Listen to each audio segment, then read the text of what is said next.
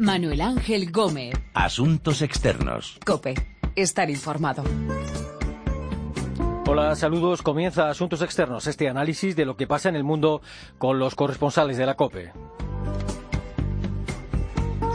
Hoy vamos a hablar del acuerdo de Schengen que garantiza la libre circulación de personas en 26 países europeos y que se está diluyendo por los controles fronterizos que han puesto en marcha unos cuantos países. Veremos qué está pasando entre Irán y Arabia Saudí. La ejecución de un clérigo chií en Arabia Saudí ha sido el detonante de un choque de trenes entre Riad y Teherán que ha llevado a la ruptura de relaciones diplomáticas. Y nos iremos a México, donde está de nuevo entre rejas el Chapo Guzmán. Narcotraficante más buscado ha sido capturado meses después de su sonada fuga de prisión. De todas estas historias vamos a hablar con nuestros corresponsales en Bruselas, Oriente Próximo y México. Y primero, Schengen. We all agreed that Schengen and free movement must be safeguarded, both for citizens and economy. Exceptional measures, as you know, have been taken. We agreed to keep La libre circulación de personas en Europa está en peligro de extinción. El flujo incesante de refugiados está haciendo que cada vez más países restablezcan los controles en las fronteras. Los últimos han sido Dinamarca y Suecia. El comisario europeo de inmigración decía que las medidas excepcionales, como el restablecimiento de controles fronterizos, deben mantenerse el mínimo tiempo posible. Bruselas, Miguel Sánchez, saludos. ¿Qué tal? ¿Cómo estáis? Hola. Eh, ¿Qué países han restablecido hasta ahora los controles fronterizos? Eh, ¿Por qué y, durante cuánto tiempo se cree que se van a mantener? Bueno, podemos decir que esa libre circulación ya no es tan libre como debería ser en Alemania, en Austria, en Francia, en Noruega, en Suecia y en Dinamarca. En todos los países menos en Francia, el motivo es la presión migratoria, la llegada de refugiados. En Francia el control de fronteras se estableció tras los atentados de París, tras ese estado de emergencia. Los controles en las fronteras están previstos en la mayoría de países para al menos hasta el mes que viene. Es cierto que en Noruega y en Dinamarca el plazo límite acaba ya, acaba el 14 de enero, por ejemplo, en el caso danés, el 15 en el caso noruego, pero ambos pueden pedir prorrogarlo y el gobierno danés ya ha dejado caer, ya ha dicho que lo va a hacer si no hay ningún cambio radical de la situación, algo que no ha pasado de momento. Eh, ¿Qué ha dicho la Comisión Europea y, y, qué va a pasar con Schengen? ¿Corre realmente peligro de desaparecer y que tengamos que volver a sacar los pasaportes para cruzar las fronteras europeas? Pues ese es el gran riesgo, sin duda. Desde que Alemania decidiera restablecer los controles temporales, hemos visto cómo la Comisión Europea ha ido apretando el Tratado de Schengen para encontrar margen que avale jurídicamente mantener esos controles. En un principio se decía que los controles solo se podían mantener durante 30 días, luego se pasó a decir dos meses, luego seis. El riesgo es que la llegada de refugiados se mantenga y que los países opten por eso, por mantener los controles, lo que de facto acabaría con Schengen. De hecho, ya hay quien dice, ya hay quien predica que Schengen ha muerto. Eso es lo que ha dicho, por ejemplo, el que fuera presidente de Francia, Nicolas Sarkozy, y también lo ha repetido el que fuera primer ministro galo, Juppé.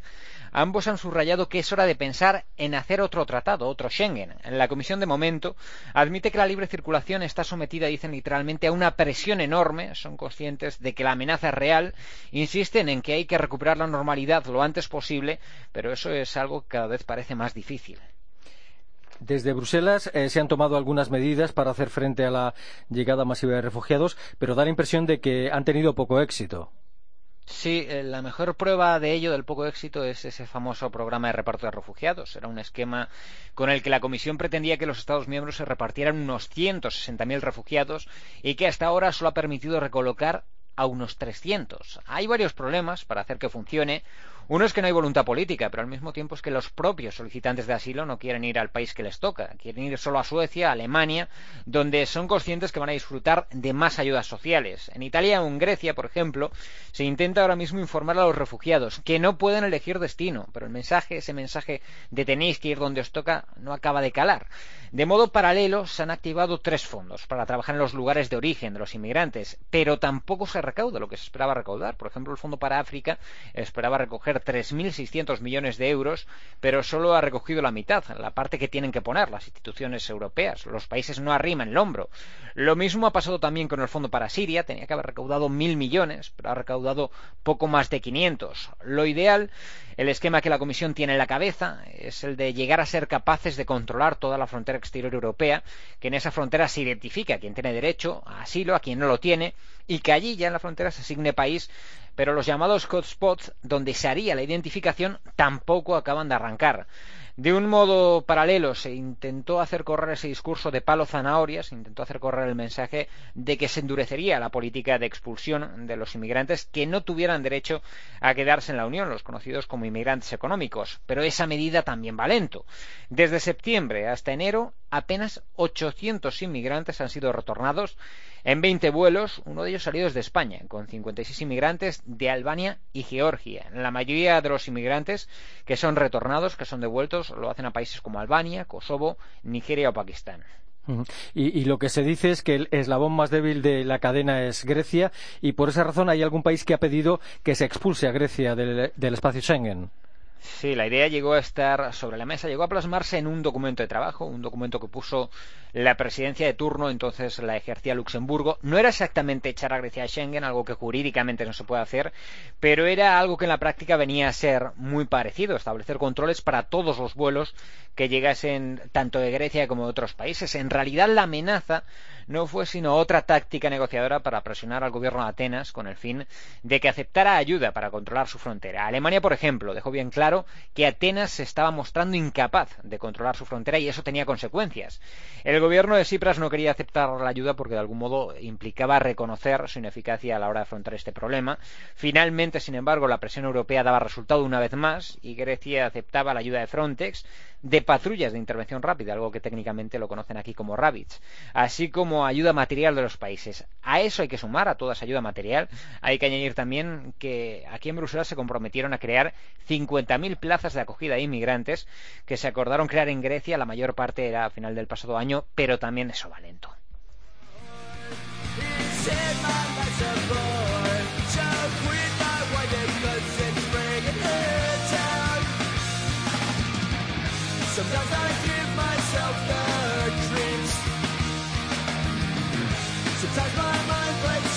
El espacio Schengen cada vez más diluido por los controles fronterizos para frenar la entrada de refugiados en Europa. En Oriente Próximo, choque frontal entre Irán y Arabia Saudí. Iran to seize and desist from interfering in the internal affairs of other countries, including our own. If they do so, el detonante de este choque frontal ha sido la ejecución de un clérigo chií en Arabia Saudí, después vino el asalto de la embajada saudí en Teherán y a continuación una cadena de rupturas diplomáticas. El embajador saudí en la ONU decía, le escuchábamos, que Irán debe dejar de interferir en los asuntos internos de otros países. Miquel Ayestarán, eh, corresponsal en Oriente Próximo, saludos. Hola, saludos. Hola. Eh, antes que nada, ¿quién es este clérigo chií, Nemer al-Nimer, y de qué eh, le acusaban las autoridades saudíes? ¿Por qué fue ejecutado? Bueno, el, el Ayatollah al-Nemer tenía 56 años y formaba parte de esa minoría chií que vive en el este de Arabia Saudí, aunque llevaba más de una década de lucha política con numerosas detenciones, eh, su nombre saltó a los medios en 2011 cuando en mitad de la conocida como Primavera Árabe, eh, que también eh, tuvo, tuvo movilizaciones en Túnez, Egipto, Libia o Siria, pues los saudíes también, los chiíes echaron a la calle este clérigo megáfono en mano para pedir más libertades y sobre todo un trato igualitario para la minoría chií en el reino. A los ojos de Riyadh le acusan siempre de ser un agente de, Teherán, pero para sus seguidores hay que decir que era una especie de luchador de la libertad. Y, lo cierto es que una secta con un sentido tan fuerte del martirio como la chií, con su ejecución eh, se ha agrandado su figura y más que un opositor político ya se ha convertido en, todo un mártir de la causa. Mm. Al final, quizá este detonante, esta ejecución del clérigo chií, lo que ha hecho es hacer mucho más visible esa rivalidad entre Irán y, Arabia Saudí, ¿no? Y esa lucha por influir en la región, una rivalidad por intermediación en conflictos como los de Siria y Yemen. Sí, en Siria y, en Yemen eh, aquí son dos claros ejemplos eh, donde se, se enfrentan de, de, manera indirecta estas dos grandes eh, potencias religiosas, militares y energéticas de, de, Oriente Medio. Ahí están dirimiendo sus diferencias. Yo destacaría sobre todo el momento en el que llega esta, esta crisis, que se produce apenas eh, seis meses después de la firma del histórico acuerdo nuclear entre la República Islámica de Irán y Estados Unidos. Un, nuevo mapa de equilibrio se está dibujando en la región y los dos eh, gigantes quieren marcar las fronteras en su pugna por la hegemonía del mundo islámico. Irán ha firmado un acuerdo nuclear con Occidente y después de 37 años eh, no podemos perder de vista que se convierte en un aliado potencial de Washington en la región, un papel que hasta ahora desempeñaba de forma exclusiva Arabia Saudí. ¿Todo esto puede hacer que haya una escalada bélica en, en esos países que antes citábamos, Siria o Yemen? Los dirigentes de ambos países eh, repiten en los últimos días que no, eh, también eh, dicen que no va a haber un enfrentamiento directo, pero sobre el terreno, con los datos en la mano, vemos que, hemos tenido una semana sangrienta en Yemen con bombardeos muy duros, centrados sobre todo en la capital, y en Siria, por ejemplo, aunque la noticia han sido los acuerdos entre régimen y oposición para la entrada de ayuda humanitaria en localidades cercadas, hay que tener en cuenta que estas noticias solamente son gotas de agua en el mar de violencia que, que, vive este país sumido en el caos desde 2011. Eh, que Irán y Arabia Saudí hayan roto sus relaciones diplomáticas y comerciales, desde luego no va a ayudar para nada, por ejemplo, en las conversaciones de paz sobre Siria previstas para el día 25. ¿Y, y cómo pueden influir este, cómo puede influir este choque entre Riad y Teherán en la situación interna de Irán y en la posición del presidente Hassan Rouhani? Mira, en este, en este aspecto hay, hay dos teorías diferentes entre, entre analistas y, expertos. Eh, eh, por un lado, hay algunos que, temen que el sector más radical del régimen aproveche eh, el momento para, llevar acciones, a llevar a cabo acciones violentas como la quema de la embajada o como fue también el ataque al consulado saudí en Irán y de esta forma desautorizar el discurso moderado y aperturista de Rouhani y echar al traste la nueva política de acercamiento a Occidente. Pero por otro, también hay importantes expertos en, en Irán que subrayan que es imposible que, se ataquen embajadas o consulados en la República Islámica sin el visto bueno del régimen y que todo esto puede ser también un factor al que están recurriendo las autoridades para intentar unir a los ciudadanos con, con el régimen frente a un enemigo común como es Arabia Saudí.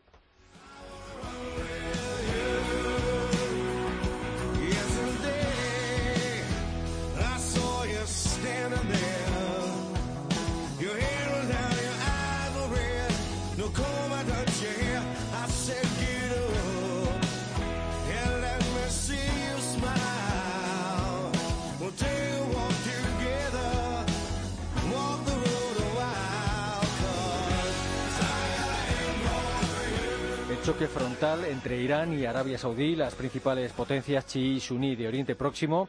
Mientras tanto, el narcotraficante El Chapo Guzmán, capturado en México meses después de su fuga de prisión.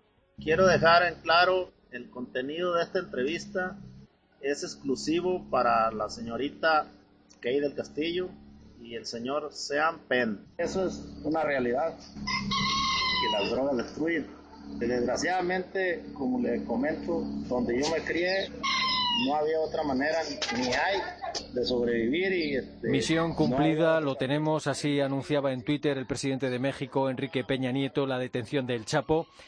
México María Berza saludos. Hola muy buenas. Qué tal cómo ha sido esta última captura del Chapo y cómo llegaron hasta él bueno pues ha sido de película como fue el escape eh, hace seis meses eh, llegan hasta él porque el gobierno empieza a desmantelar precisamente toda la red de colaboradores que le ayudó a fugarse. Entonces, eso em, va acercando em, las pistas, va llevándoles hasta Sinaloa y también por una reunión que tuvo con eh, dos actores. El Chapo quería hacer una película bio y contactó nada más y nada menos que con dos estrellas de Hollywood, con Kate del Castillo, eh, famosa aquí en México, aparte de ser mexicana, por su papel en la telenovela La Reina del Sur, que, es hecha a partir de la novela de Pérez Reverte, y también con Simpen.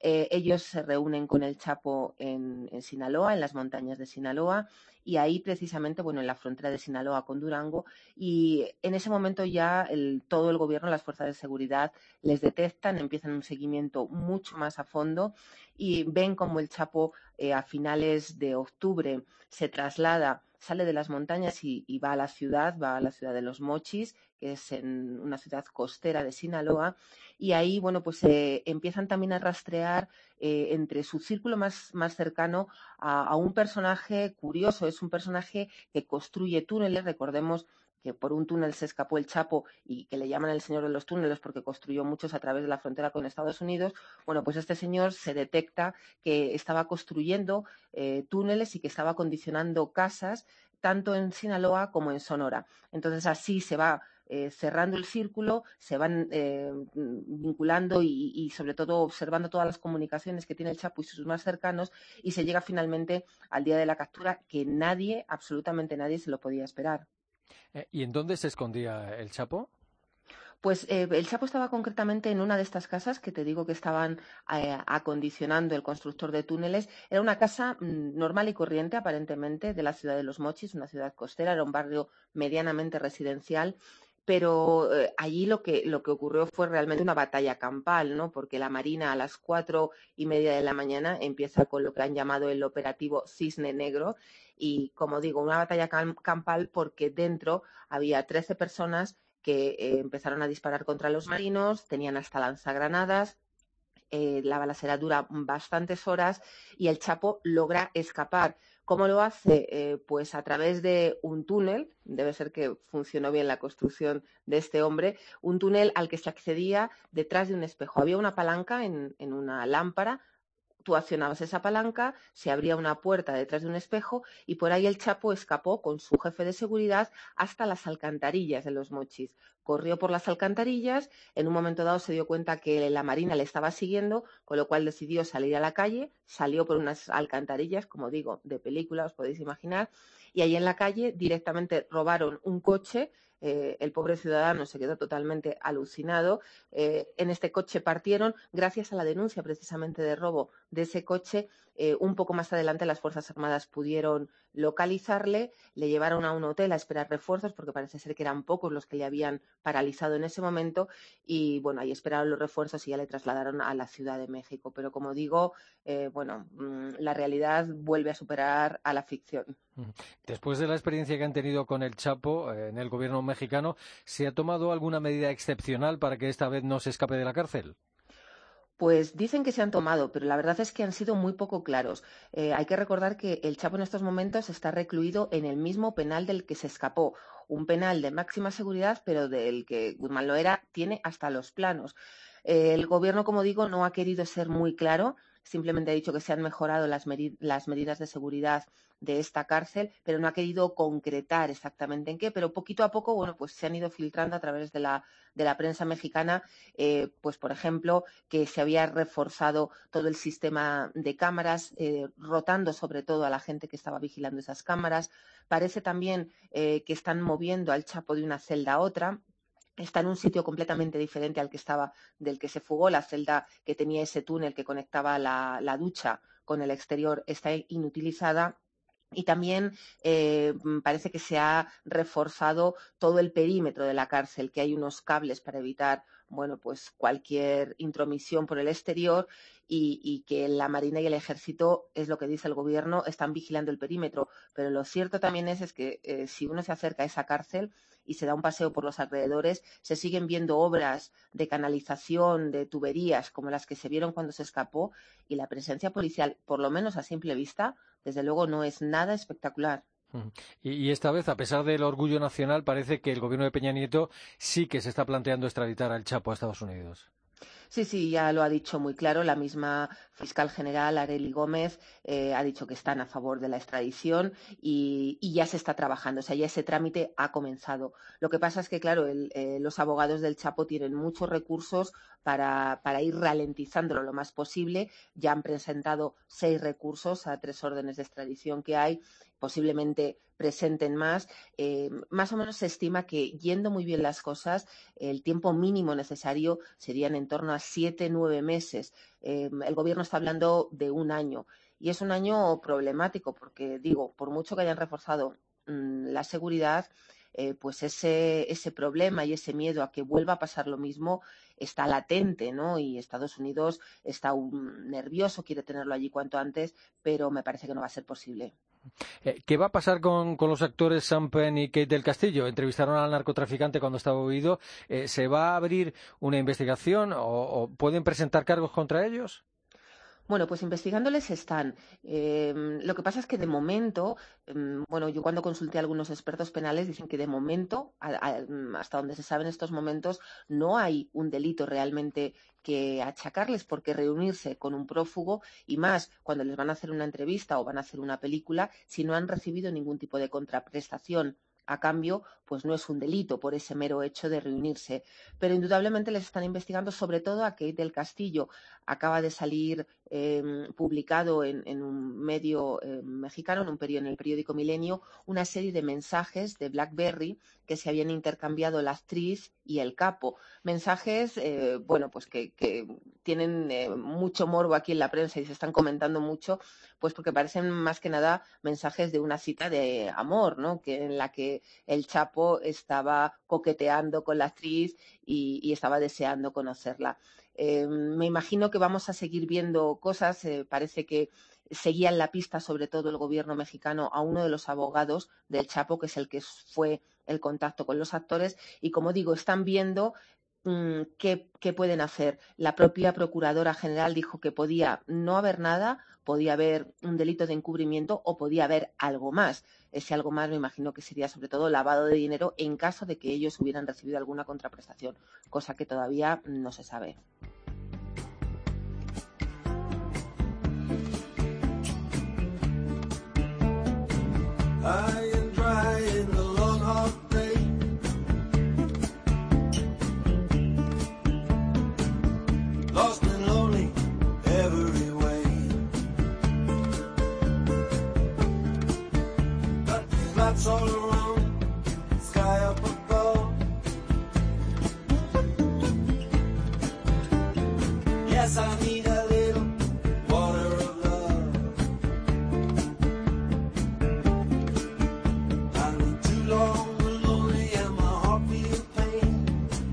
La detención del Chapo Guzmán, de nuevo entre rejas, el choque frontal entre Irán y Arabia Saudí y los crecientes controles fronterizos en Europa que están diluyendo el acuerdo de Schengen.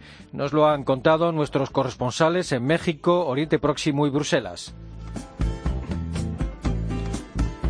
Hoy ha estado en el control con nosotros nuestro compañero Pedro Díaz Aguado. Recuerden que nuestra dirección de email es asuntosexternos.cope.es y que también estamos en Twitter, Asuntos Externos todo junto. Volvemos con Asuntos Externos dentro de una semana aquí, en cope.es.